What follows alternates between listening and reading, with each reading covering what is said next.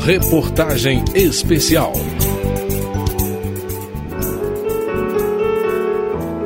A idealização do amor é quase irresistível. De repente vem aquela sensação de se sentir completo, de que a felicidade realmente chegou e que agora teremos alguém com quem dividir todos os segredos. A busca desse sentimento de completude é tão grande que muitas vezes ultrapassa o racional. O amor demais compromete a individualidade das pessoas, exigindo entrega total e sem reservas. A psicóloga e professora da Universidade Federal do Rio Grande do Sul, Jane Felipe, aponta que as mulheres acabam por fazer concessões em nome desse amor sem limites.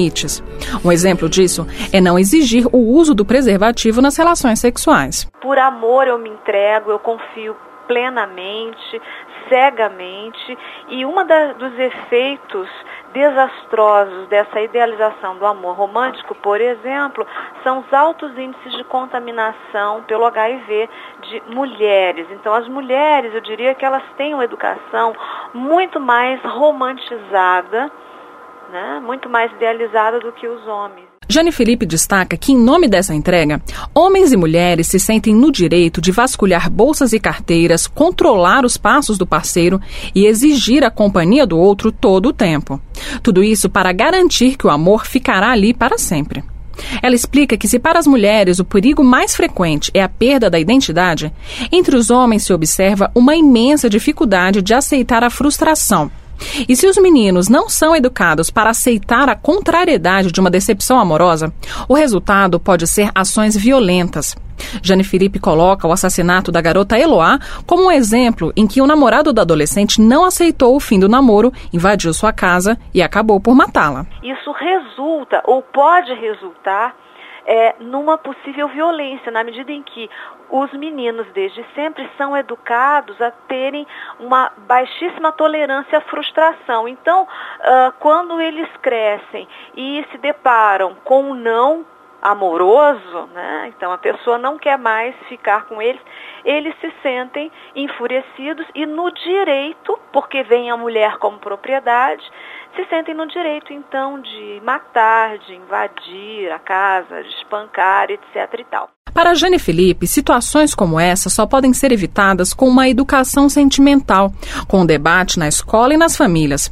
Nesse sentido, ela acha importante que desde cedo as crianças entendam que é possível ter uma vida interessante independentemente da parceria, aprendendo que as relações se transformam e não duram para sempre. Mas para discutir isso com os filhos, os pais devem rever suas posturas. Se o casal não se relaciona com carinho e respeito, o resultado esperado é que os filhos repitam padrões negativos em suas relações futuras.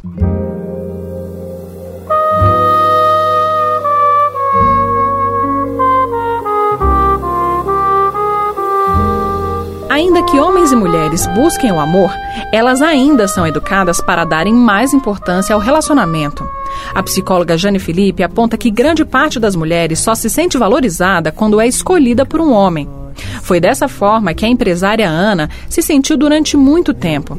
Criada em uma família onde o pai bebia e a mãe era muito submissa, ela se acostumou a dar tudo de si nas relações, a não estabelecer limites para conseguir se sentir amada. Um dia, ela foi a uma reunião do grupo MADA, Mulheres que Amam Demais Anônimas, e percebeu que a necessidade de afeto também pode ser um vício. E desde a primeira vez, quando eu cheguei ao grupo, desde a primeira reunião que eu assisti, que eu ouvi, que eu vi os depoimentos, eu percebi que o meu problema interno era meu, com a minha infância, com a minha criação, e que não era uma coisa tipo assim, relacionada a um homem específico.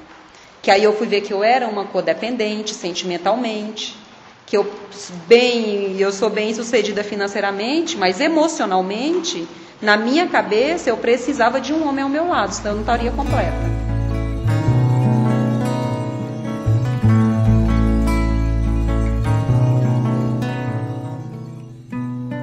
Eu perco o chão palavras, eu ando tão triste. É difícil pensar no grupo de mulheres que amam sem o preconceito, sem o rótulo de que são mulheres desequilibradas falando de suas decepções.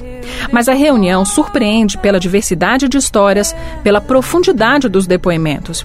E são relatos comuns, daqueles que ao menos uma vez na vida já se ouviu de uma amiga próxima. São mulheres jovens e maduras, de profissões variadas, algumas delas muito bonitas. É o caso de Júlia, de 25 anos.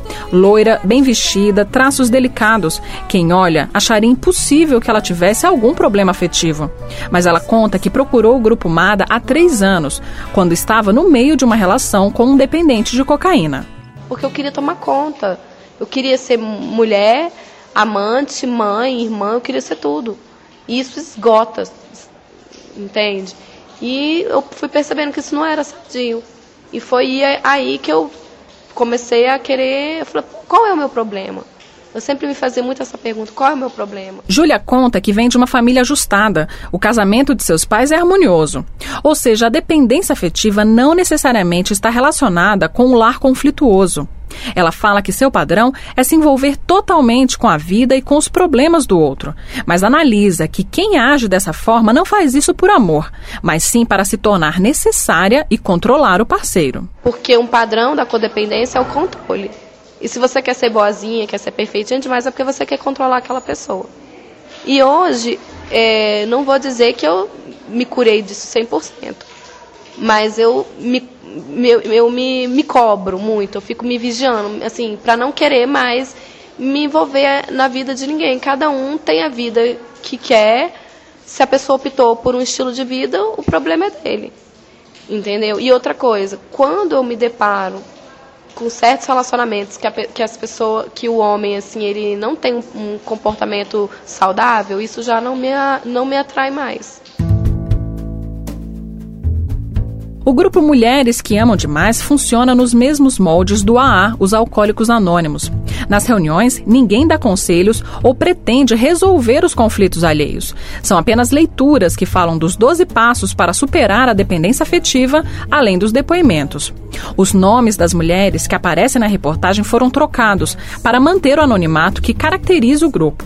Mais informações podem ser encontradas na página do grupo na internet, que é o www.grupomada.com.br. Atravessar fronteiras do amanhecer e ao entardecer olhar com calma. Então, De Brasília, Daniele Lessa. Reportagem especial.